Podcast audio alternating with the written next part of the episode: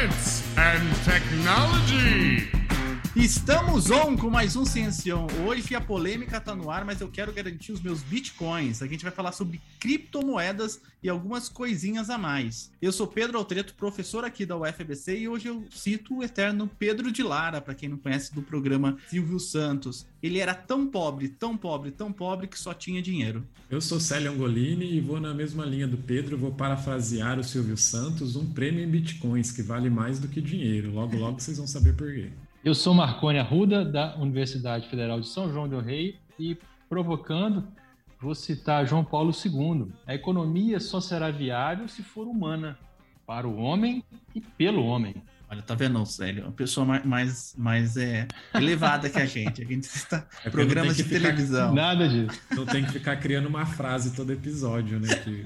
É verdade. Daqui a pouco o Marconi vai estar criando uma frase por episódio. Oh, bom dia, então, boa tarde ou boa noite. Seja qual for o horário que você está nos ouvindo, seja bem-vindo ao Ciencion, um projeto de extensão da UFBC que foca na partícula elementar da ciência, o pesquisador Hoje temos a primeira pauta do professor Marconi, da Universidade Federal São João Del Rey. Marconi, primeiro, obrigado. Agora o Marconi é habituê aqui do nosso programa, além de um líder de audiência aí. Quem que você trouxe hoje para falar com a gente? Obrigado, Pedro. Hoje eu trouxe o meu amigo, o professor Adriano Pereira. Adriano, ele é da Universidade Federal de Minas Gerais, ele possui graduação, mestrado e doutorado em computação, todos pela UFMG. Ele foi pesquisador visitante lá na Business School University of Connecticut. Ele atua na área de análise de dados, caracterização de dados, mineração de dados, aplicação web, comércio eletrônico e tem muitos trabalhos na parte de mercado financeiro.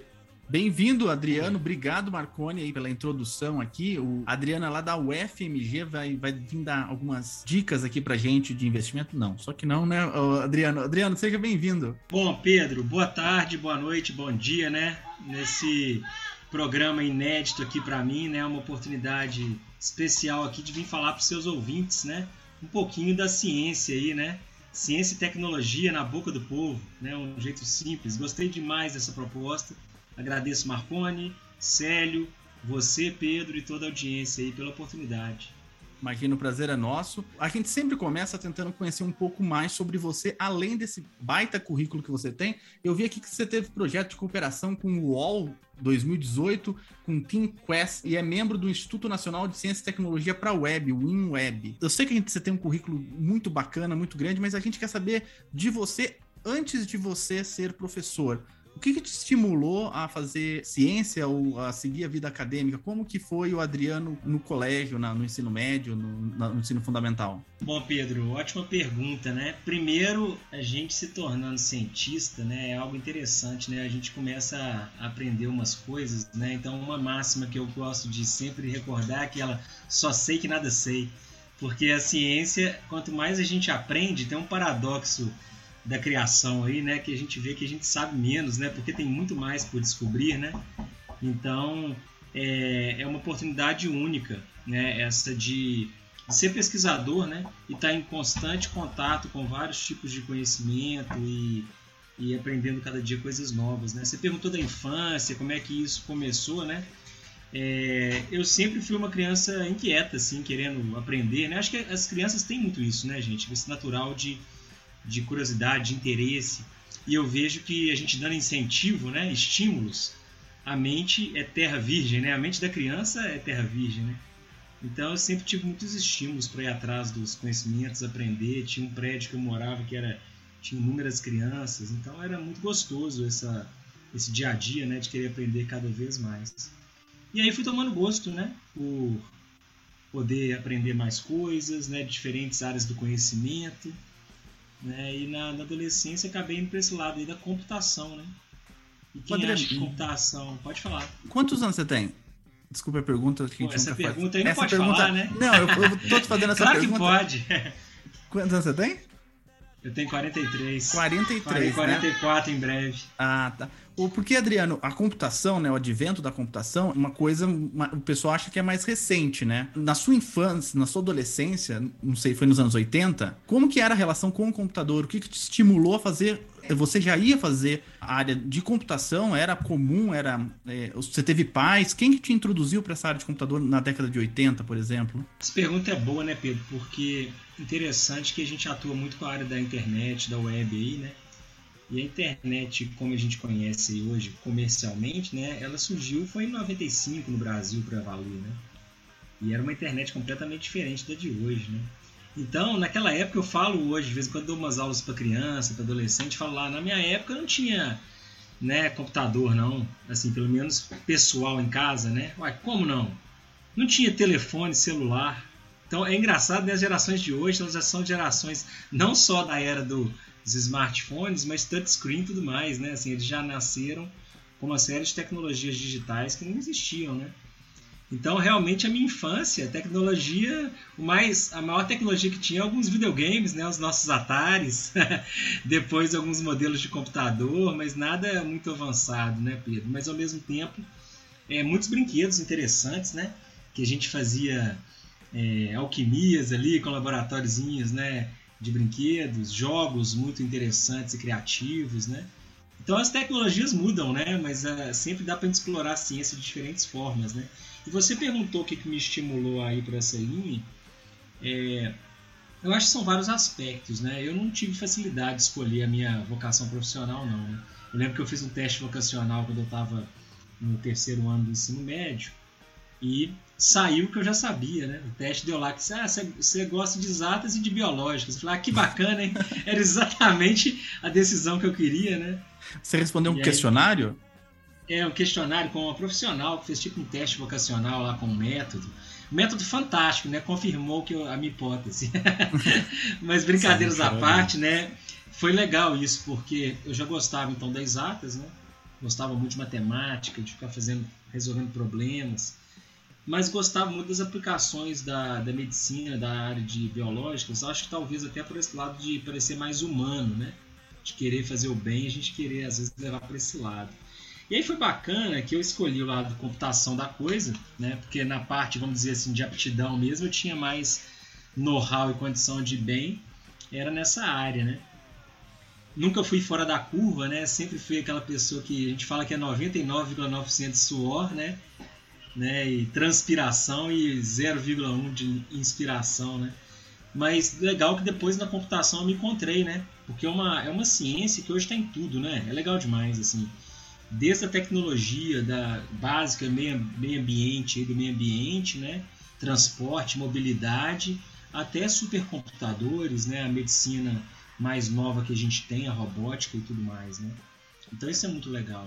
Não, sem dúvida. Como eu falo para os meus alunos, Hoje em dia você tem que saber ler e escrever, em português pelo menos, né? Saber matemática e saber uma linguagem, ou saber linguagens de programação, né? Ninguém daqui a pouco vai perguntar se você sabe programar, já é um pré-requisito, né? Se você for uma pessoa do século XXI, né? É isso mesmo. E assim, além desse aspecto, uma coisa que eu vejo muito, hoje eu me encontrei muito nessa parte de empreendedorismo, sabe? De tentar fazer algo. E um setor que eu gosto muito é esse setor que a gente chama de dois e meio, né? Que é o empreendedorismo social. E aí legal que hoje tem várias, vários projetos que eu tenho atuado que são da área de biológicas, de medicina, né? Então computação aplicada aí na, né, em, em, em, ciência médica, né, etc. Né, algum projeto de Covid, de autismo, de doação de sangue, de doação de medula óssea. Então isso é muito bacana, né? Que acaba que a gente a ciência tem, permite isso também, né? Você encanta por algo e aí você encontra outros caminhos, né? É, a gente vai empurrando. As pessoas acham que, por exemplo, ah, você vai ser matemático, você vai entrar numa caixinha de matemático. Mas a gente acaba empurrando e fazendo aquilo que a gente. Uma parte daquilo que a gente gostaria de fazer, né? O Marconi, por exemplo, é, acabou. Tem, faz um projeto de extensão super legal com rádio, né? Eu, por exemplo, a gente faz aqui o Ciencion, que era uma área de comunicação é, que eu gosto, eu gosto mais do Célio também, que adora falar, dá para perceber, né, Célio? Mas a, a, gente vai empurrando, né, para a área que a gente quer fazer, sabe? A gente é um físico que faz alguma coisa que a gente sonhava quando era menor, né? Mas vamos falar então de, de dinheiro? Vamos falar de bitcoins? Vamos falar de aquilo que move o mundo? Vamos falar sobre. Bora. criptomoedas logo depois da vinheta do Ciencion.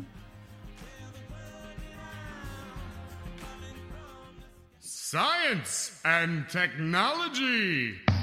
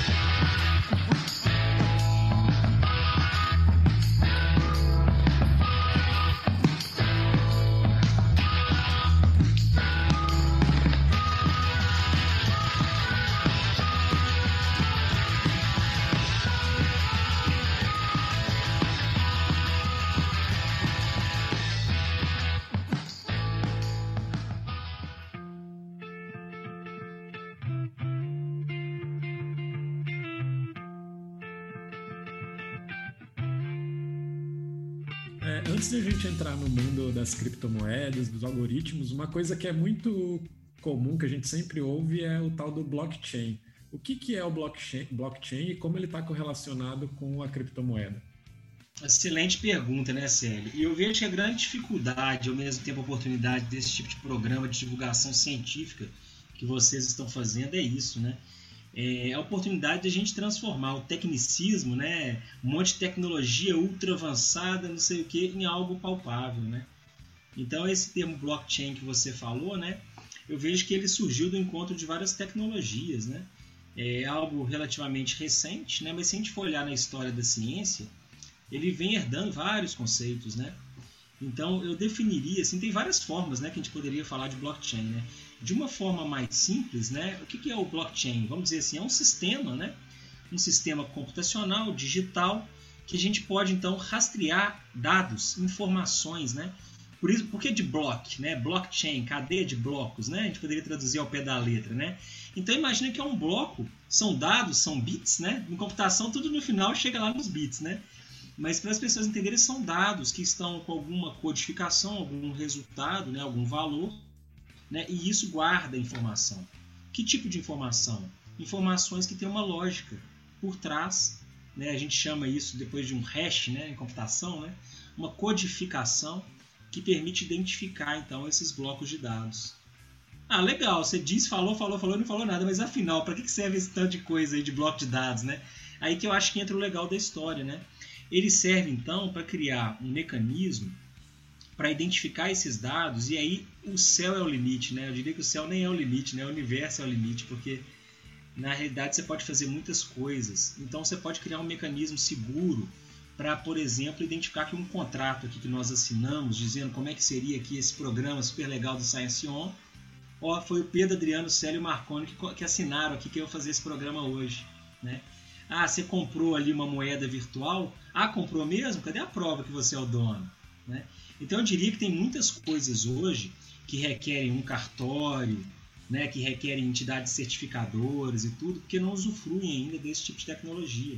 A tendência é cada vez mais essa tecnologia do blockchain criar oportunidades as mais diferentes possíveis de aplicações para a humanidade. Né? E aí, de novo, hein, só uma observação: tecnologia para o bem ou para o mal, né, gente? Eu adoro falar um pouco disso, né? A tecnologia, ela é tecnologia, né? É uma ferramenta, né? Então cabe a gente usar para coisas úteis e do bem, né? Mas também, se essas tecnologias forem usadas por pessoas erradas, né? Fazem coisas inúteis, né? Que não servem para nada, né? Ainda continuando nessa pergunta, esse blockchain ele é ele, ele existe um só, existem vários, ele está armazenado em algum lugar. Como é que fica? Como que é a questão disso?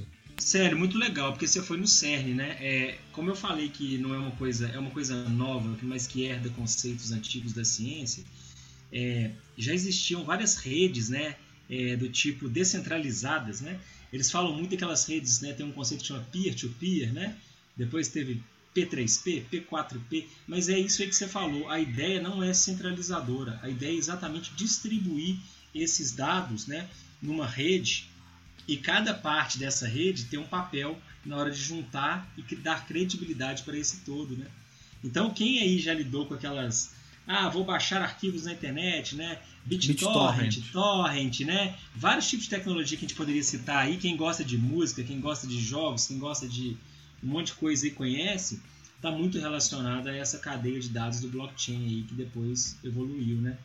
Então tem várias centrais validadoras daquele código.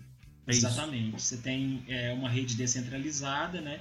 E você tem esse poder né, da rede com, com essas chaves, né? Como se fossem chaves, né? Serem capazes de mudar, montar, né? Integrar esse todo aí e falar, olha, aquela informação, aquele bloco está correto, é esse aqui, ó. Né? Eu certifico que está correto. Então você cria arquivos únicos que você não pode simplesmente abrir o Word lá e dar uma editadinha nele. Não, não dá para fazer isso porque a entidade validadora vai ver que aquele arquivo é falso, foi modificado manualmente, né? É isso mesmo, tem mecanismos né, para você certificar que aquilo ali, né, aquele dado está correto, né? Ele, tá, ele é autêntico, né, vamos dizer assim. Isso mesmo.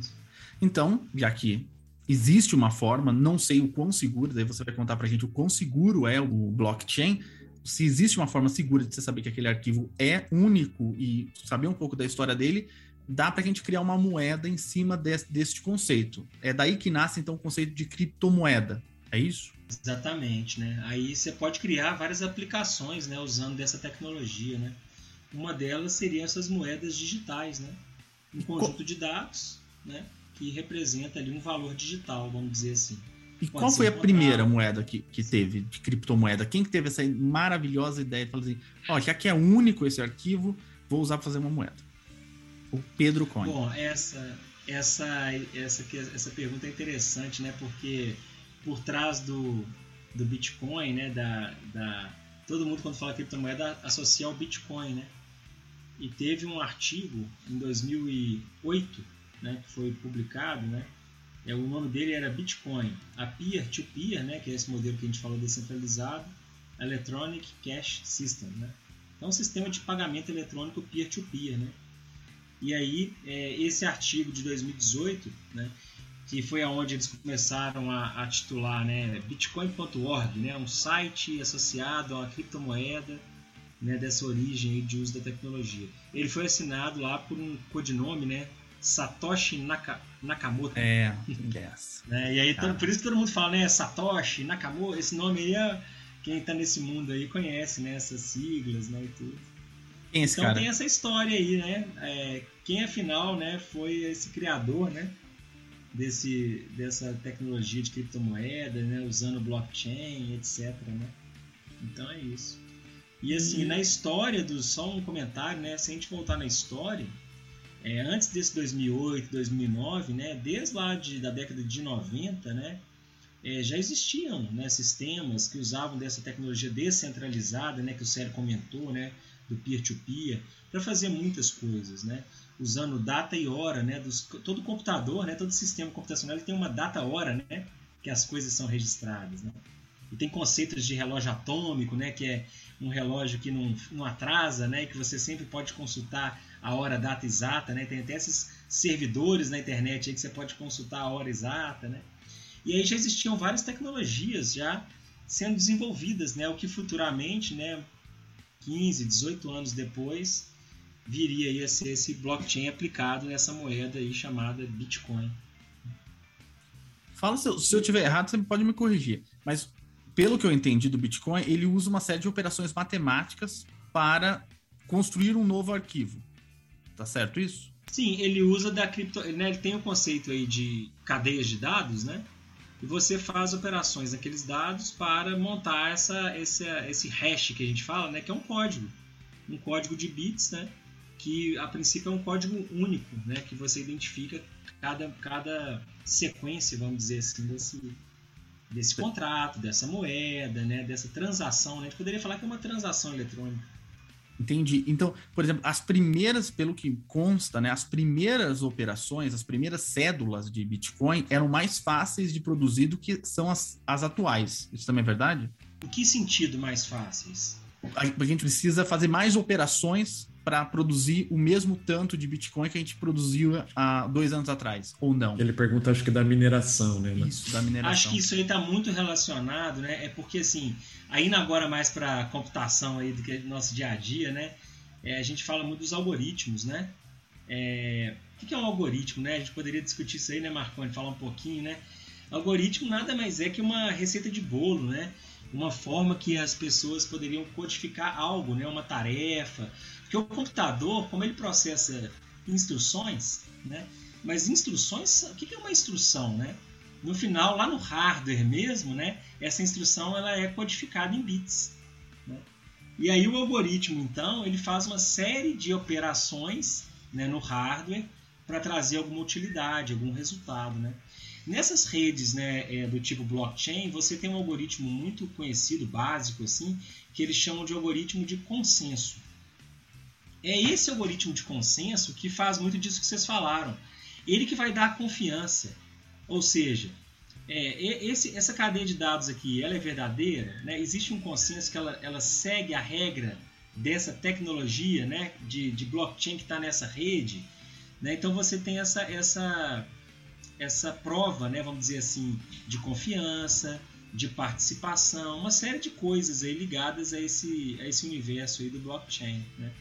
E aí, isso que o Pedro comentou da mineração, né? Então vem nessa linha que você vai criando novos blocos, né? É, com códigos, né? E para isso você tem que então é, processando dados, né? De acordo com a lógica por trás da criação daquela daquela criptomoeda, né? Bitcoin, Ethereum, várias. Cada criptomoeda ela tem uma uma tecnologia baseada em Bitcoin da sua regra, do seu funcionamento, né? E você vai minerando e disponibilizando então cadeias, né, que nada mais são que um código único, vamos chamar assim, que identifica aquele bem. Né? No caso é um bem digital, né? Hoje a gente está acostumado a pegar uma moeda, né? A moeda de um real aqui, legal. Essa moeda é sua? Por quê? Porque está comigo, né? Se eu passar essa moeda pro deixar cair no chão e perder aqui, cadê minha moeda, né? Na criptomoeda não é assim, né? A moeda ela tem um código né, capaz de ser verificado se aquele código é autêntico mesmo e ele pertence a um usuário. O Adriano, Pedro, Célio, Marconi. Né?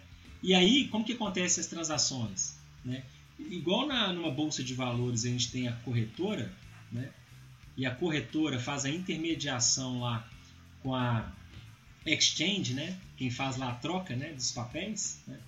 No caso do Brasil, por exemplo, a gente tem a B3, né, que muitos chamam de Bovespa, né, hoje ela é chamada de B3. Nas criptomoedas também, a gente tem isso, né? A gente tem uma série de corretoras de criptomoedas que elas listam papéis. O que, que são papéis? Ativos, né? Igual tem Petrobras, Vale, Itaú, Banco do Brasil. Né? A gente tem lá também, né? Bitcoin, Do, é, é, Dogecoin, Ethereum, Cardano, né? E tem um código para elas. Né? Então esse universo, né, é, é um universo de muitas coisas, né? Inclusive é interessante que assim, eu não sou especialista, viu? Vocês falaram no início, chamar um especialista, a gente, a gente aprende toda hora, né? Essas tecnologias novas a gente vai aprendendo, né? Ah, vai atropelando como, a gente. Como lidar com elas. Mas só, só para a gente falar do, da mineração, né, que a gente está falando agora, porque uh, então a gente entendeu o que é o blockchain, que é um arquivo que a gente tem alguma confiança de que ele é único, né? E dá para criar uma moeda com relação a esse, esse arquivo, né? E as, então não é mais o Banco Central do Brasil ou o Banco o Fed americano, não é ninguém, não, não são é, instituições que fabricam o dinheiro, o, a, é, as cédulas.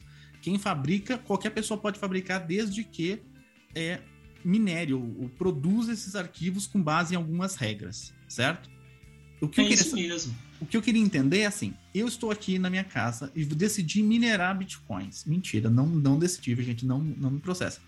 Porque é que eu estou no computador da UFBC. Mas faz de conta que eu estou minerando. Se eu descubro uma moeda aqui, descobri, como que eu sei que o, o Junlo lá na China não fabricou a mesma moeda que eu ao mesmo tempo? Tipo assim, na hora que eu vou jogar no sistema, fala, ô, oh, John Low já descobriu essa moeda, você não pode usar esse arquivo, não. Muito boa pergunta, né? Essa mineração de bitcoins, né? É, a gente poderia dizer assim, realmente são equações, né? Como você disse, são equações matemáticas, né? Elas se renovam, né? Elas são dinâmicas, essas equações. E há também, é finito, né? Então é finito. Essa sua pergunta aí de, é, de, de como que a transação também, a quantidade, né? Tem a ver com isso. Então, assim, é, existe um número finito, né? Se eu não me engano aqui, são 21 milhões de bitcoins, mais ou menos, né, que podem ser minerados, né?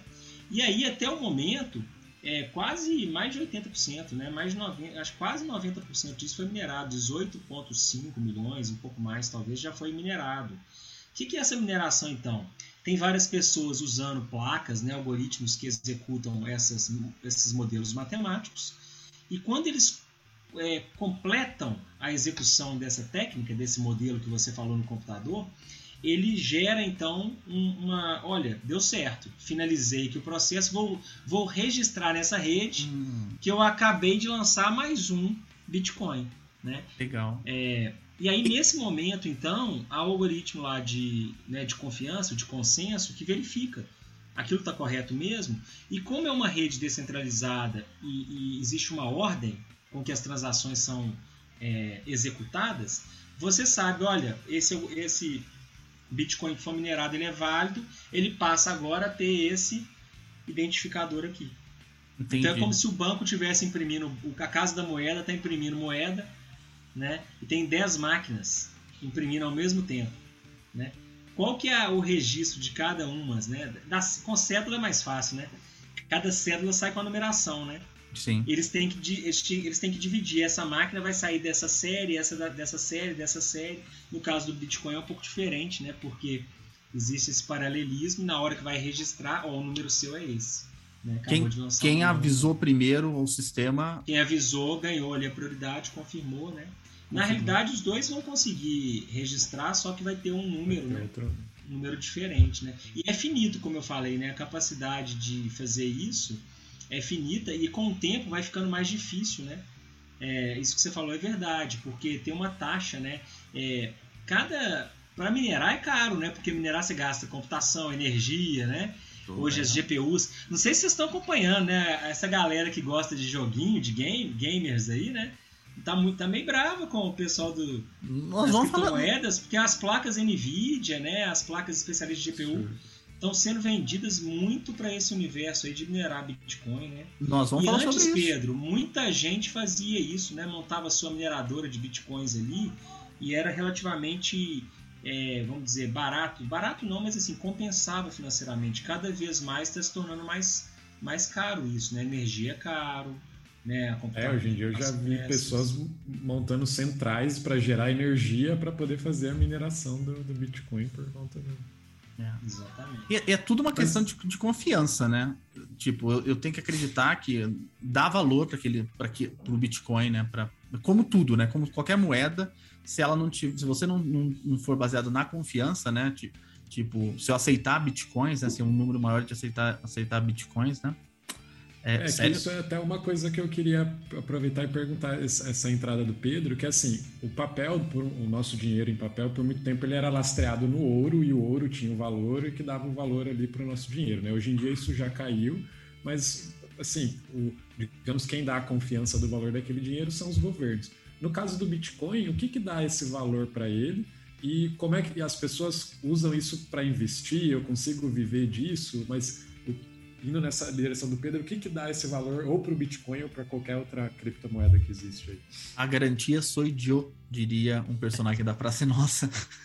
Essa pergunta realmente é boa e assim, tem que tomar muito cuidado até com o que a gente diz, né? Porque hoje está cheio de pessoas vendendo sonhos aí, de coisas às vezes que são ilusões, né? Então, é, investimento, a gente tem uma máxima né, que diz assim que quanto maior o retorno, maior o risco. Né? Então, assim, isso, isso acaba sendo verdade, sim. É, no caso do Bitcoin, é interessante você observar isso, né? Quem nessa, desde 2009, né, para cá, vem participando dessa cadeia, né, é, de, desse, dessa, desse universo das criptomoedas, nota, né? Você já teve o Bitcoin valendo quase nada, né? chegou, né? Eles falam ATH, né? O valor do recorde ali, né? Que você atingiu, né? Ele chegou nesse ano, né? A bater um recorde e depois recuou forte. Então, assim, isso que vocês falaram, né? Quem que dá garantia? Não é, é mesmo no ouro, né? O caso do ouro, né? É, você tem um preço internacional da, daquele ativo que é o metal ouro, prata, cobre, petróleo, a gente vê o PEB aí definindo. E tudo na prática é uma relação de oferta e demanda, né? Isso aí é até mais a praia dos economistas, né? Mas existe uma curva de oferta e demanda que normalmente define preço, né? Então, quando você vê lá que o ouro está sendo negociado a 1.900 dólares, e aí é, né, uma grama de ouro, aí você fala assim, ah, legal, por que está esse valor? Porque é o preço no mercado internacional. Ele oscila também, né? Mas existem é, vamos dizer assim, está atrelado ao que? A quantidade de ouro que tem disponível, né? as barras, a quantidade. Né? E o Bitcoin, da mesma forma, quando você fala, olha, tem 18,6 milhões né, de criptomoedas do tipo Bitcoin disponíveis no mercado, mostra também esse, essa questão do finito, né? É uma quantidade finita que você tem. E aí você vem com a pergunta, mas o que, que garante que ele não vai cair e subir? De novo, lei de oferta e demanda, né? Então a bolsa de valores hoje, né? Ela estava lá caindo 2%. Por quê? Porque tem mais gente vendendo a um preço de equilíbrio do que comprando. Né? Então faz a moeda, faz o ativo né, cair. Na criptomoeda é a mesma coisa. Mesmo que tenha valor, né, a gente pode dizer que tem aplicações sérias que dão credibilidade, que aquilo ali veio para ficar, né, ela oscila o tempo inteiro. E aí e tem uma coisa interessante, não sei se vocês sabem, né, esses ouvintes, a bolsa de valores, a corretora, né, a bolsa, a exchange, a corretora, ela tem um horário de uso, né? Então, ela abre lá 9, 10 da manhã, o pré-mercado, 10 da manhã está no mercado à vista e fecha ali 17 horas, tem o aftermarket mais uma hora, né? Existe um leilão de abertura, um leilão de fechamento. Sabe para que serve esse leilão, esse pré-leilão? É para definir o valor é, vamos dizer, ideal é forte, né? mas o valor de equilíbrio para aquele ativo. Então observem que de, uma de um dia para o outro, da noite de ontem para o dia de hoje, a ação de uma empresa lá já mudou. Né? As pessoas já chegam diferente para negociar aquele bem ali. Na criptomoeda tem esse detalhe que no, o mercado é meio 24 horas. Né? Ele, ele, tem gente que fala, não, o mercado abre e fecha tal horário, mas ele não para, ele está sempre negociando. Né? interessante Pode falar. E, e como é que está é, a questão da criptomoeda em números? Como é que está o volume de investimento disso? Brasil, fora. Você tem alguns números dos investimentos, da relevância do investimento na prática de criptomoedas aí no Brasil, no mundo, América Latina? Uhum. Bom, então vamos lá, Marco, duas coisas. Então, assim, essa oscilação é, do Bitcoin, é, ela, ela, é mais, às vezes, aventureira do que certos ativos, né? Então tem dia que sobe 10, né? Vou dar um exemplo, né? Estou aqui acompanhando aqui numa exchange o valor aqui do lado. É, Bitcoin. Antes, ah, antes é... Adriano, só ah. diz pro pessoal o que é uma exchange, pro pessoal que tá. não, não é muito da. Uma exchange, né, uma corretora de criptoativos, é aquele local, então, que você pode comprar, transacionar, né, comprar e vender esse ativo que é uma dessas moedas, né? São milhares aí. Agora eu não lembro o número exato, mas eu lembro que eram 1.800, né? E eles vão criando, todo dia surge moeda nova, né? É, o que, que, acontece? Já vou responder a pergunta do Marconi na seguida. Hoje, por exemplo, olha que interessante, né? É, desde a semana passada, o Bitcoin estava ali na casa dos 40 mil dólares e tal, um Bitcoin, né? E teve um movimento altista aí, né? Tava oscilando muito, teve um movimento altista nos últimos dias, né? É, Hoje ela chegou a bater aí 55 mil, né? E 500 dólares. Nesse momento está 54.849. Quando acabar aqui nossa, nosso podcast já está outro horário, né? Já está outro valor e muda toda hora. Subindo Teve quase um 10%. Do Elon Musk ainda. Muita coisa influencia, né? E aí vem a questão do Marconi que é muito legal, né? É, quando você tem uma empresa na bolsa, existe uma quantidade de ações daquela empresa. Inclusive, uma métrica muito interessante do mercado de ações é, por exemplo, você pega uma empresa de petróleo, tá? É, e você fala assim, será que a ação está cara ou barata? Uma das coisas que eles usam, eles veem se a quantidade de ações que existe vezes o valor dela no, atual, na atualidade, qual o valor que dá aquilo ali. compara isso com o patrimônio real daquela empresa SA. Então eles veem lá, a empresa vale 50 bilhões em patrimônio e na bolsa ela está 60 bilhões. Então você vê que há um upside, né, um ganho além do valor de patrimônio. Ah, faz sentido? Depende. A empresa está crescendo, ela entrega resultado. Então é uma aposta, né, baseada em fundamentos. No caso das moedas, aí vem a pergunta do Marconi, você também tem um mercado é, que diz a, a gente fala da capitalização, né, Marconi, dessa desse mercado, né? Então tem vários sites, né? Tem um que chama coinmarketcap.com, né? coinmarketcap.com, é, que ele é, depois a gente vai colocar aí disponível, né, para vocês aí ouvintes, tá? No, nos links aí da, de referência desse podcast. Repete ele o nome, é um Adriano. Desses, é coin de moeda, né? Coin, coin, coin, market cap né? Como se assim, capitalização, valor de capitalização da moeda, né? Seria uma coisa assim a tradução, né? Coin Market Cap. Lá é possível você entrar e ter acesso a essa lista de moedas, né? E aí você manda ordenar, por exemplo, por é, tem, duas, tem duas métricas, Marconi. Tem uma interessante que é isso que você perguntou, o volume. Porque volume pode ter volume de mercado e pode ter volume de negociação. Né? Então, assim, um a gente chama de, de valor de capitalização, né? de valor de mercado. Para vocês terem uma ideia, né? hoje, nesse momento, né, se a gente abre aqui esse site, por exemplo, a gente vê aqui, ó, é, nas últimas 24 horas, né, Bitcoin subindo em torno de 11%, né, 30% nos últimos 7 dias. Você vê, hoje é o dia daquele podcast para a gente gravar e todo mundo fala, nossa, que legal, vou comprar, o negócio é muito bom. Aí daqui a umas semanas, né, falar, eles falaram daquilo lá, olha lá, tá caindo 30. Então, quem tá ouvindo aí, ó, se liga, não tem isso não, né? Hoje é um ótimo dia para quem tava comprado e falando, legal, acreditei que ia subir. Talvez quem compre agora, né, possa cair os outros 30% e ficar na, né, nesse prejuízo todo. Pode ser que ela suba para bater o recorde. Né? São muitos fatores, né? Célio brincou aí, tem personalidades aí, pessoas famosas que às vezes né, comentam coisas que influenciam, empresas que adotam a criptomoeda como tecnologia a investir parte do seu capital. A Tesla chegou a fazer isso, né? E impactou o mercado. Então são vários fatores. O Bitcoin hoje, para vocês terem uma ideia, está 5.685. É zero demais, gente. Até difícil de ler aqui, ó mil, milhão, bilhão, trilhão. Então é 5,685 trilhões de reais. Ah, tá, eu tô falando em reais, tá? Para o nosso ouvinte aqui, né?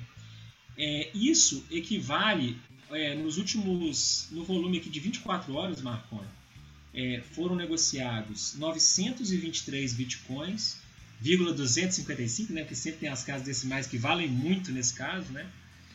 E isso movimentou 278 é, bilhões de reais. Então vocês veem que é um volume muito significativo, né? É 278 bilhões de reais negociados nas últimas 24 horas. Nós estamos falando no mundo, né, gente? Só para o nosso ouvinte ter uma noção, hoje em dia, um dia bom de mercado em termos de transação na, na B3, na Bovespa, é, movimenta aí 30 a 40 bilhões em dia.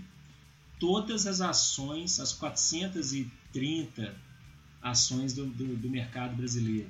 Né? Olha que nós estamos falando, todas, hein? E aí você vê aqui, então, é, quantas vezes mais aí? Seis, sete? Sete vezes mais, olha, olha que coisa. Então vocês veem que é muito significativo. Eu falei de Bitcoin, hein? O Ethereum, que é o segundo, a segunda moeda em valor de capitalização, é mais ou menos uns 40% do Bitcoin em valor de capitalização. Ela está a 2,3 trilhões de reais nas últimas 24 horas foi 124 bilhões. Então vocês veem que nessa se somar aqui dá um volume muito significativo.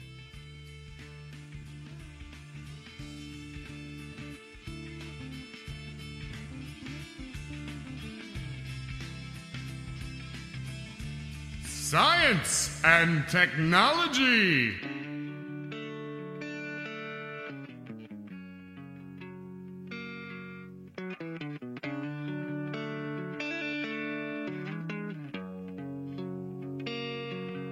Adriano, só dando um passinho para trás com relação a isso, porque eu não tenho Bitcoin, já estou avisando todo mundo aí, não tenho Bitcoins. É, mas uma das. A gente não pode negar que uma das magias do, da, da criptomoeda, né? É ela ser difícil rastrear. É difícil você rastrear uma moeda, tipo, saber se o Pedro Alves da Silva Altreto tem esta moeda ah, no seu computador, né? É, isso é um atrativo aí é, no, mercado, né? Mas só para eu, eu, não fiz essa pergunta antes, porque é, agora que me, me, veio ela é como eu fiz, eu, eu tenho essa, essa, essa criptomoeda, ela é minha, né? Como que eu provo que ela é minha? Como que eu negocio ela? Como que alguém não vai passa aqui no meu, no meu computador e leva as minhas meus arquivinhos do, com todas as minhas uh, criptomoedas? Como, como que acontece esse, essa validação? Eu sou uma pessoa, pergunta clássica. Eu sou uma pessoa, Pedro Alves Valtreto, CPF tal, em alguma é, é, em alguma é, exchange ou não? Como, como, que funciona isso? Bom, é, sua pergunta é muito boa e ampla, né? É, primeiro, tem uma coisa muito legal antes de responder diretamente, que é assim: é, as, é até um alerta para as pessoas tomarem cuidado é, com algo que, que me incomoda muito na internet, na web. Muitas pessoas julgam que por ser virtual o ambiente, que a consequência é virtual, né? Ah, ninguém sabe que sou eu, não sei o que, né? Então tem pessoas que saem fazendo besteiras aí, cometendo crimes, né? Falsidade ideológica, brincadeiras de mau gosto, redes sociais, achando que aquilo ali é uma brincadeira, né? Eu tô atrás da tela aqui, ninguém vai me descobrir, né? E na realidade é interessante isso que hoje a, a, o ambiente digital ele deixa muito mais rastro do que o próprio ambiente físico, né? É, muitas vezes é, um conjunto de transações feitas na, na internet né, ela tem muito mais rastreamento do que próprio fazer né, pessoas que cometem crimes aí fora. Então, só um alerta, né? As pessoas saberem que o conceito dela, a integridade dela tem que ser geral, né? Ela tem que atuar bem, igual ela atua com as leis, né? Tradicionais aí, também na web, né? E cada vez mais, Pedro, é interessante a sua pergunta, que quando a gente vai para as criptomoedas, realmente existe aí é, um conceito que era assim, ah, nesse mundo das criptomoedas pode fazer o que quiser. Ah, não é rastreável, ninguém vai te pegar, não sei o que. Então, realmente tem pessoas que usam, né? O crime organizado, várias coisas que fazem, pessoas que, né, organizações que fazem ações assim, usam dos mais diferentes meios de pagamento e transação para isso, para não deixar rastro. Originalmente, é, principalmente no nosso país, né, vamos falar aqui do Brasil, você praticamente não tinha esse rastreamento internacional. Né? Então, eu, eu, eu tenho uma conta numa corretora, numa exchange internacional, né? por exemplo, é uma Binance, né, que é uma das maiores do mundo, né, para exemplificar. É, para abrir a conta lá, você tem que passar uma série de documentos. E se você quiser transacionar volumes maiores, mais ainda. Né? Identificação facial, é, envio de documentos físicos, tira foto com, a sua, né, com seu documento com a data, mostrando que é você mesmo na data aquela. Então são mecanismos exatamente para garantir uma segurança do, do não repúdio. Aquele, o Adriano é o Adriano, o Pedro é o Pedro.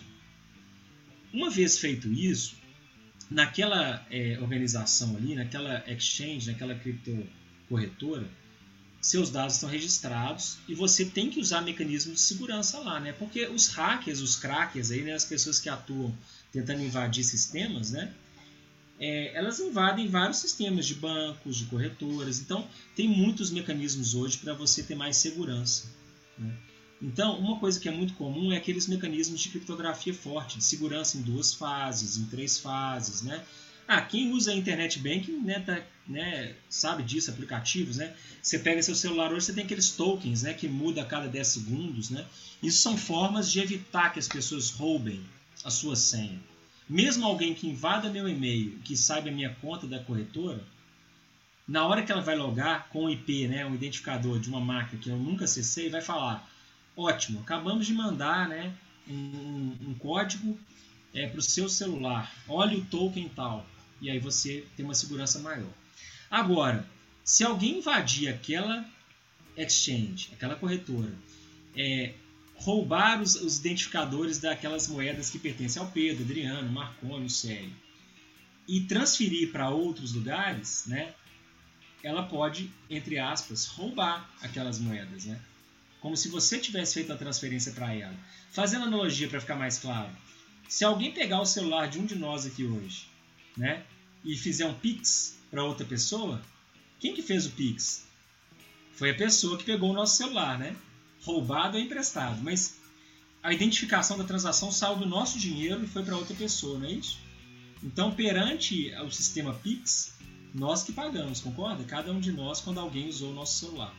Então, o cuidado que tem que ter é esse. É de você ter um mecanismo de autenticação, que a gente fala, login e senha bons e habilitar o fator, segundo fator, terceiro fator, para evitar alguém de invadir a sua conta. Tá? Se invadir, vai depender do mecanismo de segurança da corretora. corretora. Já aconteceu de corretoras serem invadidas e a corretora sendo séria, o que, que ela faz? Ela, igual acontece com os bancos, né? quando a gente prova que alguém fez uma transação indevida, né? eles estornam o valor para a gente. Mas na Agora, própria, só uma pergunta, na própria criptomoeda, no blockchain daquela criptomoeda, não, não fica marcado nela própria que eu sou o dono dela naquele momento e o próximo dono não. Não, no bloco da moeda não. O que acontece é que aquela moeda está depositada na sua carteira. A carteira é do Pedro. Eles chamam até isso wallet, né? É a carteira. A carteira é do Adriano, é do Pedro, é do Marconi. E só Agora, quem tem a senha daquela carteira consegue isso, passar a, carteira, a, a moeda para frente. Exatamente. Agora, para o pessoal não ficar muito preocupado com isso, o que, que acontece? Vocês, você usando uma, uma corretora é, boa, adequada, com mecanismos bons de segurança, você está bem protegido. É mais ou menos o risco que você tem de alguém invadir a conta do banco e transferir seu dinheiro de lá. Né? Você vai ter que provar que não foi você, né? É que eu, Mas, é mais ou menos a A gente ouviu uma história. Só, só, completando uma coisinha rápida, que eu acho que é, muita gente vai perguntar isso aí. Quem tem preocupação com uma corretora ou outra, não deixa o dinheiro lá. Então tem forma de proteger mais? Tem sim. Você pode comprar uma carteira digital para você, né? Tem a, as, as wallets aí digitais, né? Você compra na Amazon, você compra aí na, na internet e aí vem para você como se fosse um pendrive. É uma carteira que você guarda bens digitais. Essa carteira eu vou lá e deposito meu Bitcoin. Tem um Bitcoin, vou lá e coloco nela. Ótimo. Quem que tem a senha dessa carteira que está comigo? Eu, eu somente. Aí o risco agora passou a ser de quem? Se alguém pegar essa minha carteira e souber a minha senha, eu, eu, pode pegar meu bem, que é aquela, aquela criptomoeda. Tá bom? Nesse caso, pode invadir a, a corretora que for, ninguém consegue pegar a sua moeda. Então tá dentro do colchão, é isso que você tá falando, tá dentro do seu colchão. Como se fosse no colchão, só que é um colchão ultra seguro, com senha, que ninguém vai, vai levar simplesmente a, né, é um colchão com senha. É só dessa pergunta, porque essa é só para eu tava encaminhando porque aconteceu um caso, não sei se é verdadeiro, por isso que eu tô tentando tirar dúvida aqui, é de uma pessoa que morreu e conta a história de que ela era uma pessoa muito rica em bitcoins. Mas é, ninguém sabe a senha da, da bendita da carteira do, do, da pessoa que morreu na nossa vida, a gente sabe que quando a gente perde um ente familiar e a pessoa morre, mesmo que ela tenha dinheiro no banco, você vai lá com toda a documentação, você consegue tirar o dinheiro da pessoa. Do, do meu pai, por exemplo, morreu, a gente foi lá no banco, levou toda a documentação e a gente conseguiu sacar o dinheiro. No caso do Bitcoin, se a pessoa morrer e não deixar a senha, morreu o Bitcoin, o Bitcoin está preso ou existe alguma entidade que vai liberar? Tá, não, o Bitcoin está preso. Morreu é, inclusive também. tem casos, tem casos aí, se, se pesquisarem aí, vocês vão ver. Tem um sujeito lá, acho que é no Reino Unido, né? Que ele tava com as, as moedas, né? O, a, com as senhas registradas num disco dele, um HD, né? E aí ele perdeu esse HD, foi pro lixo, ele alega que foi pro lixão, jogaram fora. E ele tem lá uma recompensa que ele paga para quem achar o HD dele no lixão. Ele tentou ir no lixão, é, pagar o pessoal para para ajudar a achar. Só que tem várias regras, inclusive sanitárias, né? Que não pode mexer no lixão. Então, assim, é, e não era pouca coisa, não. Não vou lembrar do valor aqui. Depois a gente pode pesquisar aí, mas pensa bem, uma pessoa que tinha é, 100 bitcoins, né? É, há 10 anos, que não valia quase nada, né? Hoje, o que, que seria isso, né? E tem casos super engraçados, né? Engraçados ou, ou então ao contrário, pra gente, né? trágicos, né? Eu tenho, eu, tenho, eu tenho um conhecido, por exemplo, que ele gosta muito de investir em criptomoeda. Uma certa época lá, o Bitcoin tinha valorizado muito, ele ficou todo empolgado, não sei o que. Aí a namorada dele pediu um iPhone de presente. Ele foi e vendeu lá o Bitcoin dele e comprou um iPhone de presente, né? Mas ele não sabia, né, que poucos meses depois, né, aquele iPhone que ele deu, aquele Bitcoin que ele comprou o iPhone, né, iria valer muito mais do que aquele presente que ele deu, né? Então, não era a hora dele dar o presente, né? Vamos dizer assim. Então tem de tudo nesse, nesse universo aí. Eu costumo receber vários e-mails aqui toda semana falando que uma pessoa quer doar bitcoins para mim, é só depositar uma certa quantia na conta dela e, e, e tá tudo certo. Aliás, teve um dia desse que eu recebi um trote desses em árabe. Eu tive que usar o Google Tradutor para saber a. Mas aqui, Adriano, é, me diga uma coisa: qual foi o nicho de mercado que, que, que as pessoas enxergaram para criar uma criptomoeda? Por que a gente precisa de uma criptomoeda? A pergunta é muito boa, Marconi, porque na realidade é, o mundo ele se conectou todo, né, em termos de negócio, comércio exterior, né, um monte de coisa. Mas na parte econômica, né, existe toda essa centralização ainda, né, assim, quem imprime moeda, né? Tem as casas da moeda, né? Que imprimem dólares, euros, reais, né? Então, há entidades centralizadoras em cada governo que controlam né, esse, recurso. Né? A ideia dessa rede, né, que a gente falou lá, que é baseada no P2P, né, a peer-to-peer, -peer, é exatamente você não ter uma entidade centralizadora. Então, é você passar a não depender de bancos, não depender de, de bancos centrais, não depender. A ideia é você ter um mercado paralelo né? É, atrelado, né? Aquela pergunta do Célio foi muito boa, né? É, o que, que garante esse, é, é, essa confiança? Ah, existe uma tecnologia por trás? Existe. É boa? É. As pessoas confiam? Muitas confiam. Né? Tem gente que está usando para investir. Quem usa para investir, né, em geral, dá essa credibilidade para o mercado. Né? Então, quando uma empresa chega lá e fala: Olha, eu coloquei 1% do meu patrimônio em criptomoeda Ó, que interessante, se a empresa está colocando, ela está vendo uma credibilidade, né? Quando uma Amazon vira, por exemplo, né, uma, uma empresa varejista é, de comércio eletrônico vira e fala assim, eu vou aceitar bitcoins como meio de pagamento, né? Quando uma empresa vira e fala assim, eu tenho um cartão de crédito internacional, bandeira Visa, que você gasta, é, né, você, você usa o crédito e depois você paga com seus é, com o seu dinheiro que você tem em criptomoeda. Tudo isso faz ter é, confiança nesse mercado, sabe? É, quando os bancos falam né, que vão começar a transacionar usando tokens, né, que dão segurança, né? Ontem mesmo eu visitei um, um, um empresário, né, o CEO de um time de futebol aqui das Minas Gerais. É, há pouco tempo lançou né, uma que eles chamam de é, fan token, né? É, uma, é um token, né, uma moeda é, ligada ao time né, para os torcedores comprarem e terem oportunidade de tá, ter aquela moeda ali. Agora vamos lá. O que, que diz que aquilo ali vai subir ou não? Que é um bom negócio ou não? Quando é uma tecnologia que ela vai ser aplicada em uma série de novas aplicações, novos negócios, qual que é a tendência? É cada vez mais pessoas precisarem usar, fazer transações naquela rede, não é? Então o que, que acontece? Olha, esse, essa moeda aqui é promissora a tecnologia está avançando, mais pessoas estão usando serviços que usam a rede Ethereum, a rede Cardano, a rede Litecoin. Ah, interessante, então tende aquilo ali a subir e a se valorizar.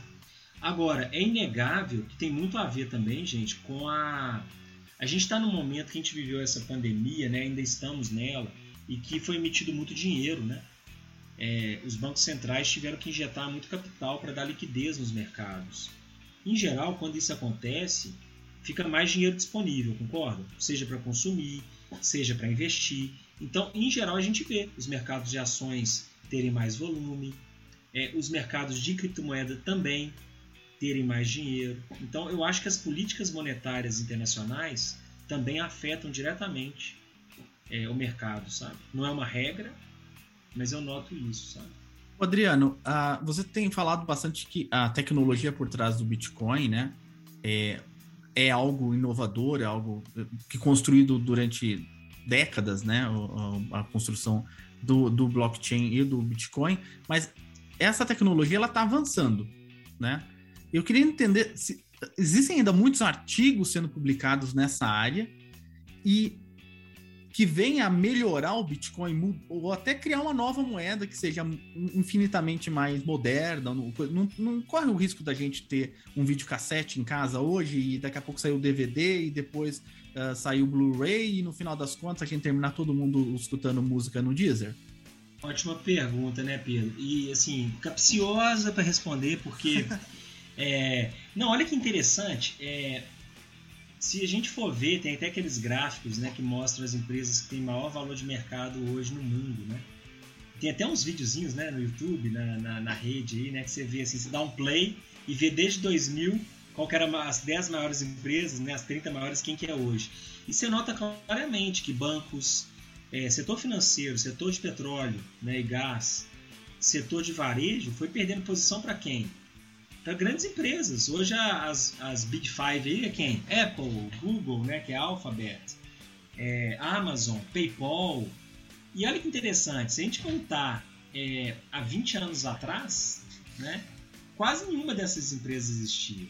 Né? Redes sociais, se fala tanto, né? Nós tivemos um episódio recente aí de ficar, ficarmos horas sem WhatsApp, Facebook e Instagram, né? As três pertencentes ao Facebook, né? As três tecnologias. Elas não existiam, essas tecnologias, há 10 anos atrás, né? Então, essa pergunta sua, será que daqui a 10 anos, vamos projetar 2030, né? Vamos viajar para 2030, 2031. Será que o blockchain vai ser o que lá? Um novo vídeo, né? Você falou do videocassete, eu lembrei de várias coisas. Por exemplo, você lembra a história do celular? Foi super interessante, né? Saiu um celular, acho que era Iridium, falava via satélite, fantástico, não sei o que. Pegou? Não. Só que aquilo gerou uma série de desenvolvimentos tecnológicos que alguns anos depois veio o celular mesmo, né, com outra tecnologia, né, TDMA, não sei o que, e bombou, né? A tecnologia avançou muito rápido. Então, o que, que eu vejo que é interessante na sua pergunta? Dois lados. Primeiro, a ciência, é, os pesquisadores estão trabalhando muito em aplicações que envolvem blockchain. Né? E isso integra muito com tecnologias de IoT, internet das coisas, né, transações de comércio eletrônico, as fintechs, né? Então, assim, tem aplicação? Tem. Tem mercado? Tem. Tem potencial de estourar, assim, ser uma das tecnologias mais usadas daqui a uma década, igual você perguntou? Tem. Agora, não tem bola de cristal, né? Então, assim, da mesma forma que, que eu acredito que isso vá, veio para ficar, é, muita coisa vai mudar. Eu acredito que é, olha que interessante, vamos voltar a 10 anos. O Bitcoin era a maior criptomoeda e que estava ganhando espaço, não era? 10 Sim. anos depois, 2021, também continua, concordam? Acabamos de ver ali o mercado, né? Ela ainda continua sendo a top criptomoeda, com mais de aquele volume gigantesco de 5,6 trilhões de reais, né? É, o Ethereum cresceu muito, o Litecoin também, várias moedas. Então, o que eles chamam de altcoins, né, as alternative coins, também ganharam espaço. Né? Muito pela, pela questão também finita do Bitcoin. E outra por questões de minerar mais fácil, igual vocês falaram, várias coisas. Então, assim, sobre trabalhos científicos, eu até fiz uma busca mais cedo hoje para ver como é que está isso. A gente vai, por exemplo, no Google Acadêmico, né, o Google Escola lá. Se a gente pesquisa lá, por exemplo, blockchain, né, que é essa base tecnológica, vem mais de 300 mil retornos, né, resultados de pesquisas, né? Então mostra que assim o tema está quente, tem tido muita coisa, né? Se a gente pegar, por exemplo, de 2020 para cá, mais de 60, 64 mil resultados. Então vocês veem que há uma curva crescente de exploração, né? de estudo dessas tecnologias. Mas sinceramente, eu acho que hoje ainda o uso da, dessa, dessa potencial tecnologia ainda está muito nos especuladores, em quem sai comprando moeda, esperando ganho rápido Marconi falou uma coisa aí gravíssima, né? Gente, quando o negócio é muito fácil, tá bom demais para ser verdade, desconfia. Então, assim, se já tem gente enganando a gente com coisa menor, imagina pedir você para mandar uma moeda, manda um Ethereum que eu te devolvo um Bitcoin. Ah, falou, viu? Eu mandaria assim, em Marconi Coins. Manda em Marconi Coins. É a melhor coisa. Essa aí eu vou comprar, hein? Tá disponível já no mercado? Você não tem o menor valor, você não vai ganhar nada com isso. Que isso? Sabe que o valor é, é, as pessoas que dão, né? É, não. É o valor humano. É. Então não vai valer nada. Science and Technology. Adriano, me diga aqui, como é que está essa questão na universidade em termos assim, de trabalhos é, práticos, né? Empresa, tem empresa júnior, o pessoal da empresa júnior está se envolvendo com isso. Como é que estão os trabalhos práticos da, da, da universidade, das universidades nessa área? Consultorias têm surgido? Como é que está isso aí no ambiente universitário, para além das é, pesquisas? Marconi, sua pergunta é muito boa. E eu vejo assim, na, na prática eu não vi muito ainda tecnologias sendo adotadas, baseadas em blockchain para serviços né, direcionados à população, muito pouca coisa. É, recentemente eu tenho visto os alunos né, de empresas júnior estudar mais isso, tá, pra, principalmente na parte de segurança, né, segurança de contratos, segurança de negócios, etc. Sabe uma coisa que é uma tendência que eu acho que veio para ficar? É, no Brasil, a gente deu muito avanço, teve muito avanço agora com essa nova regulação de, de fintechs. Está é, tá se falando muito em open banking, né? É, várias coisas aí de que está integrando o mercado financeiro, criando uma concorrência para os serviços financeiros. Isso aí eu acho que vai exigir a, as grandes empresas financeiras, né, os grandes bancos, as grandes financeiras, a ter diferencial tecnológico. E aí, quando a gente fala disso, eu acho que elas vão buscar soluções baseadas em blockchain também para isso, sabe? Mas, de novo, tá? É apenas é, feeling mesmo, né? É, sentimento que eu estou vendo do que eu tenho visto. Mas, por enquanto, eu estou vendo muito mais como um ativo sendo negociado, muita gente especulando, né? acreditando que vai dar certo, né? Eu mesmo, né? Eu, eu gosto de, de, de investir em algumas criptomoedas, nada muito com muito dinheiro, mas assim é, sabe, tem uma máxima também que é aquele negócio, né? Não coloque os ovos numa cesta só né, em mercado financeiro.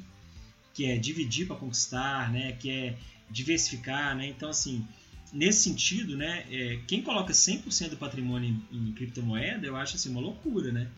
É, mas cada um arrisca do jeito que quer, né? Às vezes essa pessoa vai colocar num dia, semana passada, e vai ganhar 30% numa semana, né? Ou o contrário. Agora, é, eu acho que é muito legal também, o brasileiro, me assusta muito aquele negócio de ah, quantas pessoas ainda investem em capitalização, poupança, sabe? Então o mínimo é variar, coloca numa CDI com liquidez diária nesses bancos todos que tem, né?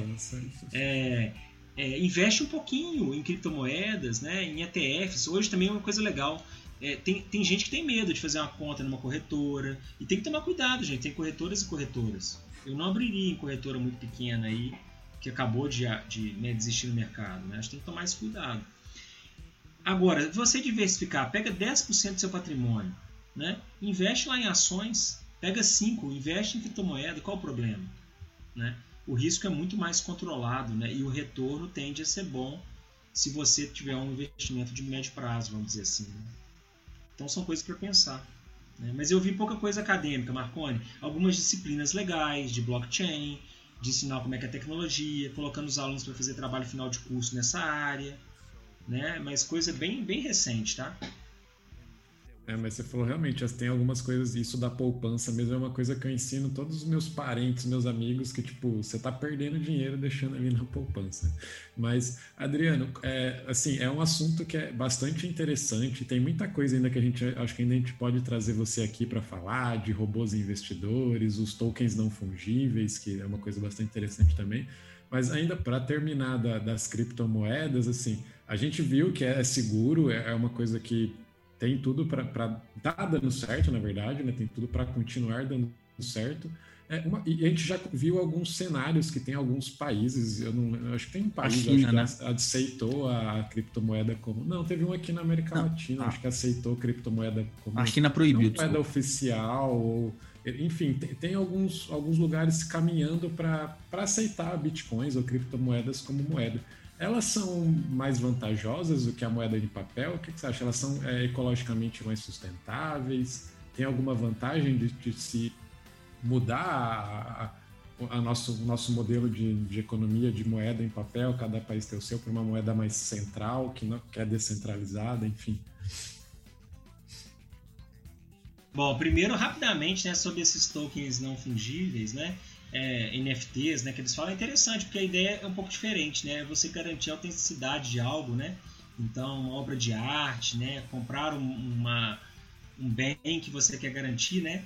Aquele bem é único e é, né? leilões disso, né? Então tem um mercado interessante, né? É, essa questão que você trouxe aí dos países é algo muito novo, né? Todo ano, a cada seis meses, sai a notícia que a China proibiu o uso dos, né, das criptomoedas. E ao mesmo tempo tem gente falando que eles estão produzindo a própria, né? Então, assim, é, eu acho que tem, né, são muitos boatos e interesses né, por trás desse tipo de coisa. Recentemente, acho que foi no mês passado, é, saíram matérias né, que já eram um plano, é, de, por exemplo, El Salvador, né, é, foi, um, foi um, um país né, é, que eles consideram né, o primeiro país a adotar né, o Bitcoin como uma moeda legal, né, que uma moeda legal lá que as empresas têm que aceitar né, como pagamento, né, então, assim, é, isso é bom, é ruim, é algo muito novo ainda para avaliar, né? É, o que eu vejo é que cada vez mais é, o, o, dinheiro como papel, né, ele vem se tornando obsoleto, né? Agora a gente tem que tomar um cuidado com isso, porque a gente vive num, num universo tão, é, tão desigual, né, tão diferente. Então, assim, uma coisa é um, um, país de primeiro mundo, com todo mundo é, com, com curso superior ou com, com, uma educação básica muito boa, né, que tem condição de entender uma série de tecnologias e usar. Né? Outra coisa é num país como o Brasil, né, completamente diverso, a própria internet, a gente vê que tem lugares, né, a gente está falando que sem internet a gente já sofre com ela para ter uma internet boa. Quando a gente viaja aqui para o interior do, do meu estado, por exemplo, vai para outros lugares, às vezes não funciona, né? funciona mal, aí eu vou falar de substituir o papel, né, como dinheiro como papel por cripto. Então, assim, é, eu acho que é uma tendência que vai ganhando espaço essas tecnologias, sabe, sério. Então, vamos dar um exemplo: cartão de crédito. Cada vez mais, cartão de crédito vem ganhando espaço, né? Tanto em concorrência de operadoras quanto em pessoas que usam. É, e aí você começa a ter tecnologias digitais, né? Carteiras que você não precisa andar mais com cartão. Seu relógio digital, né, seu próprio celular, ele já pode fazer aquela transação usando seu cartão sem você estar com a presença do cartão físico, né? Então a gente já vê transformações nessas formas de pagamento, né? Vamos dizer assim. É, já tem, por exemplo, igual eu falei, você não precisa ir muito longe. Hoje, quem tem uma criptomoeda, se fizer um cartão internacional que aceite a criptomoeda sua como crédito, você compra como se fosse uma bandeira Mastercard, Visa, Elo, né? E pagando como? Com o seu recurso. Seu recurso é qual? É dinheiro que está no seu banco, né? É, é uma TED que você vai fazer para outro banco para pagar? É um boleto que você vai pagar? Ou é criptomoeda? Ninguém sabe, né? Pode ser as diferentes formas, né? Então eu acho que cada vez mais a gente vai ver essas transformações digitais acontecerem, sabe? E o mercado começar a ter mais serviços. Isso é muito interessante. Mas eu acho que tem totalmente a ver com a educação financeira. É, só para vocês terem mais uma ideia aqui para comparação, né? É, Estima-se hoje aí, né, que você vê os números, né, vai, vai mudando aí, né? Há pouco tempo a gente passou de um milhão é, de pessoas físicas, né, na, na bolsa de valores brasileira, né? É, aí isso foi crescendo, né? Ultrapassou é, recentemente, né? Parece que esse número nesse ano passou de 3 milhões, sabe? Então, é, a gente teve vários movimentos é, que as pessoas estão procurando outros meios de investimento. Aí você fala, pera lá, 3, 4 milhões? Quanto que é isso da população brasileira, uma conta rápida aqui? Uns 2%? Não é isso? Então olha para você ver, 2% da população investe em, não estou falando aqui, não estou falando de, de ação de empresa, não. Pode ser um, um fundo multimercado numa corretora, né? uma operação estruturada. Não estou falando de opções, derivativos, nada mais avançado, não. E aí a gente olha mercados como o norte-americano, mais de 60% da população né, investe em bolsa de valores. 75% do mercado movimentação tem a ver com bots, né, com robôs que fazem algo trading, né, que é até uma área que eu tenho, que eu tenho pesquisado lá no FMG, né, aqui no FMG, que é essa questão de modelos e algoritmos para operação em bolsa, né? também, pessoal, uma área de pesquisa, como o Marconi falou, mas assim, tem nenhuma garantia que você vai fazer uma coisa vai dar dinheiro fácil, tem nada disso. Não. Uma coisa só para culminar o, o, raciocínio aqui, é cada vez mais a gente tem reconhecido o valor dos dados, né? Da gente analisar dados e tomar decisões baseadas em informações. Isso sim é uma garantia que eu posso falar que veio para ficar, assim, né? O dado de hoje, seja ele para Bitcoin, para bolsa de valores, para pesquisas variadas que a gente tem aqui, para diferentes negócios, ele é o petróleo do futuro, né? Ele é aquilo que realmente é o ouro do futuro. Né? Cada vez mais as empresas já viram que elas precisam tomar decisões mais personalizadas, mais é, é, baseadas em, em, em, dados e análise desses dados, né? Isso eu acredito, tá? Então, por exemplo, é, estudar o porquê que a bolsa sobe num dia ou cai no outro, né? Estudar porque que o Bitcoin teve um movimento, mas baseado em dados, buscar dados e tentar analisar. Isso pode dar, dar resultados muito legais. Né? Agora, tomar muito, muito cuidado com as especulações, né? É, porque, em geral, elas são muito arriscadas, né? É, Adriano, é, esse é um tema.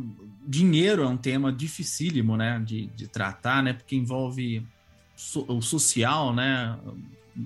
Problemas sociais, problemas éticos, né?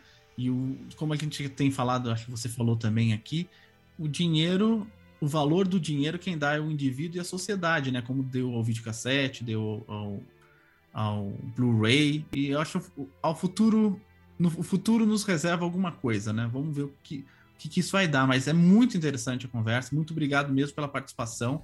Marconi começou com o pé direito. Marconi, que, palestra, que conversa bacana. Falar de dinheiro é, é sempre uma coisa bacana, né? Desde que ninguém é peça emprestado, né? É, exatamente, né? Porque nessa crise aí. Aliás, eu estou fazendo um ótimo investimento é, é, é, agora, sabe, atualmente, que é pagar a conta, sabe? Eu não tenho um tostão investido em lugar nenhum, eu tô só preocupado em pagar a conta. Não é investimento que eu Você sabe que isso é verdade, que você acabou de falar? É. Porque às vezes a pessoa paga um juro tão grande que se ela não, se ela não guardar o dinheiro, ela pagar a conta dela, ela consegue. Quem tem financiamento imobiliário, por exemplo, paga um juro muito alto vezes pagar é melhor do que aplicar, né? E, mas falar de dinheiro é sempre é, é, muito amplo, né? Bem, bem, bem grande. Mas o Adriano, obrigado mesmo pela participação aqui no Ciencion. É um prazer enorme e, e, e a gente está conversando sobre esse assunto. A gente vai te chamar de novo para falar do algo, algo trading, né? Oh, legal demais, Pedro. Assim, o assunto é vasto. Como eu falei, eu não sou especialista no assunto. É, assim, eu sou mais um, um, estudioso que, né, que lê, que tenha lá uns, uns um pouquinho de, de, investimento e gosta de, de, testar as tecnologias, né? É, essa parte de algotrade a gente pode falar. Uma coisa que eu acho que tem que deixar aqui como recado aí para o nosso ouvinte, para o nosso ouvinte, é a importância de educar financeiramente. Cada um com seu plano. Sabe o que é mais importante do que onde você vai colocar o capital? É que plano que você tem para o dinheiro, né? Então, Exato. É, você está investindo para comprar uma casa. Marconi deu, deu a primeira regra de sucesso, né? Como é que você começa a investir com sucesso? Né? Pagando que, né? Ganhando mais do que, do que gasta, né? E procurando ali ter uma reserva, gente. Reserva vale para a vida e para tudo, né? Então, assim, você tem que ter reserva, né? Então, eu diria, quando eu vejo aqueles dados lá, mais de 50% das famílias brasileiras né, com algum tipo de, de endividamento. Isso preocupa, sabe? Eu acho que assim, as pessoas têm que aprender a consumir na medida. Né? Claro que é bom você comprar uma roupa nova de vez em quando, né? trocar o carro, mas calma lá, né? Tudo tem sua hora, né? Então acho que o Marconi já deu um segredo aí importante, né? Uma regra de é, equalizar as coisas, né? Antes de sair fazendo loucuras de gastos, etc. Né? E hoje é legal, a gente tem um mundo que tem muitas tecnologias sustentáveis, né? De troca de, de bens, de, né, de avaliar o que realmente você precisa para ser feliz, muita coisa bacana, né? Então, apesar de gostar muito do mercado financeiro, eu vejo isso. Cada vez mais a gente tem que refletir qual que é a nossa disciplina financeira e para que eu estou investindo, né? Exatamente. Sabe que outro dia um amigo meu me falou, ele é do mercado financeiro, Pedro, olha que interessante ele falou que ele tinha tomado a decisão que ele investir mais na família dele e nas relações humanas, né, na convivência. Aí falei, né, aí ele falou, é, eu, tô, eu tô diminuindo a quantidade de bens materiais que eu almejo ter, eu quero ter um conforto, eu quero ter uma casa própria, sim, mas eu não preciso muito mais do que isso. Então agora eu estou conseguindo trabalhar com mais qualidade, né, com, com mais foco, né, e ter mais tempo para dedicar para minha família, para as pessoas que eu mais amo e etc. Então acho que tudo é uma questão de valorizar o que tem que é mais importante para nós, né? Mas esse papo vai longe. Vai longe. mais, mais com um mineiro pós é, graduado, mestrado, doutorado e pós e pós fez pós doutorado em Minas Gerais. A gente vai, vai conversar bastante. Um mineiro clássico, minha família, meu avô é de Minas Gerais, a gente sabe como um bom papo, um cafezinho e um pão de queijo levam a conversa longe, né? Agora você falou, a minha, é, se tiver uma criptomoeda aí de investir no cafezinho com pão de queijo, essa aí vai ser um token legal pra gente comprar, viu? Pago em Pedro Coins, que valem mais do que dinheiro, como diria o Célio. E eu acho que a gente volta àquela frase do Pedro de Lara, né? É, que era a pessoa era tão pobre, tão pobre, tão pobre que só tinha dinheiro. Tenha mais do que dinheiro, que foi exatamente o que o Adriano contou agora. Tenha muito mais do que dinheiro, porque se você só tiver dinheiro, você é muito, muito pobre. Mas quem tem amigos não, nunca é, é, tá sozinho. Obrigado mesmo, viu, Adriano, pela conversa. O Marconi, brigadão, viu, Marconi? A gente vai falar do Algo Trading aqui, viu? Ok, vai ser um prazer. sim. Voltar Vai ser aí. um prazer voltar, Marconi. Eu agradeço demais. O Marconi é uma pessoa que eu admiro e que a gente tem um vínculo legal de amizade. E Pedro, é, agora conhecendo hoje o Célio, né? Foi um prazer mesmo.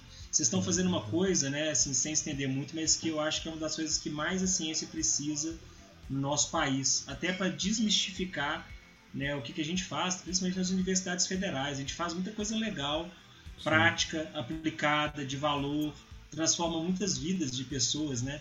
Dos mais variados é, perfis. E isso não tem, isso não tem preço, né? Isso é muito legal, né? Acho que isso é ser educador, né? E eu tenho muito orgulho e até assim sou muito é, né, satisfeito, feliz de poder fazer um pouquinho disso, no meu caso aqui na Universidade Federal de Minas Gerais. E sei que todas as federais têm muitos projetos legais, né? Então, o que vocês estão fazendo de divulgação científica, é, na minha visão, é o que a gente mais precisa fazer. Falar com, a, com um linguajar mais simples, né? Às vezes é difícil você ver nesse programa de hoje, né? Você colocar esses termos todos high-tech aí na, na boca do povo, né? Mas é um exercício fundamental para a gente mostrar para as pessoas as coisas legais que a gente faz, o tanto de coisa que há por aprender, né? E tem muito papo legal aí. Eu quero falar do setor 2,5 também, a gente falar um pouquinho de empreendedorismo. Vai ser um papo muito legal, né? Marconi também tem outros projetos aí bacanas. Então. Vamos em frente aí. Pode convidar que. Agora eu aprendi melhor também como, como participar de um podcast. Espero que os ouvintes tenham, tenham gostado aí mais ou menos. No Adoraram, próximo eu, eu- eu procurarei, procurarei fazer um papo melhor ainda, ser mais objetivo. ficou e- ótimo. É, não, ficou ótimo. Uma das coisas que é o maior, a maior função do Ciencion, na minha visão, é a gente simplificar a linguagem, é importante, a gente é, se comunicar bem é importante, mas a coisa mais importante para mim, na minha opinião, é mostrar que a ciência ela não tem um rosto.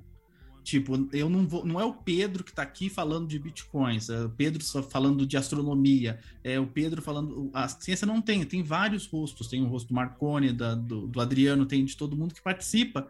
E você vê que cada pessoa fala de um jeito e cada pessoa é atingida de um jeito, né? Obrigado, viu, Célio? Obrigado, Pedro. Marconi. Prazerzão. Eu que agradeço. Uma coisa que eu falo muito aqui para os colegas sobre o Ciencion é que há uma sede de conhecimento muito grande, falta fonte. As fontes, às vezes, elas não são. não é água limpa, né? E aí o Ciencion está tá, tá- tá trazendo isso, né? água limpa para quem quer. Né? Isso é muito bom. Isso, e tentar mostrar o pessoal, né? Mostrar como É. vocês, que é, que é o mais Somos importante. humanos, né? É, que tem, tem, tem, tem um pouco de mística. Eu falei para vocês que minha filha não acredita que eu e minha esposa nós somos cientistas. Minha mãe falou isso pra Ela mim isso ontem. cienti- Minha É, mãe falou assim: eu vi, minha- eu, eu vi quem ganhou o prêmio Nobel de Física e você não parece É. com nenhum deles. Aí. a minha filha acha que eu não sou cientista, eu não uso ja- jaleco, meu cabelo não é aquele cabelo mais granhado, né? É razoavelmente domado, então ela não. Não, você não é cientista, meu filho. Tá bom. Mas brigadão, Adriano, Célio, ah, Marconi, é um prazer enorme. Muito obrigado a você que está ouvindo o Ciencion, obrigado pela atenção. E se você puder, ajuda a gente a divulgar aí quando o Facebook estiver no ar, no Facebook, no Twitter, no Instagram, no TikTok, por que não? Entra no nosso canal do, do YouTube, pode mandar e-mail também. Carta a gente ainda não está aceitando, mas estamos pensando em voltar com esse, com esse ponto em breve. Até mais, pessoal. Tchau. Science and Technology.